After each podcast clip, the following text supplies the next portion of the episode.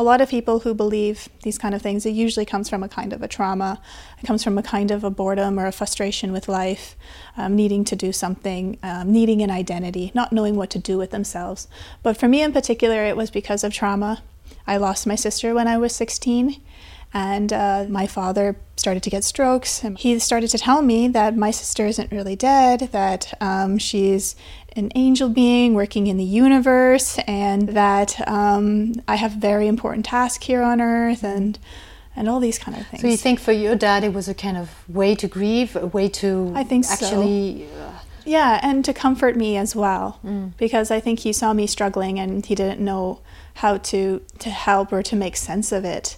You know, my dad could talk to my sister and that she chose to die or cross over. It wasn't death per se. They never he never referred to it as death, and that she chose this for me. So That's a bit of pressure.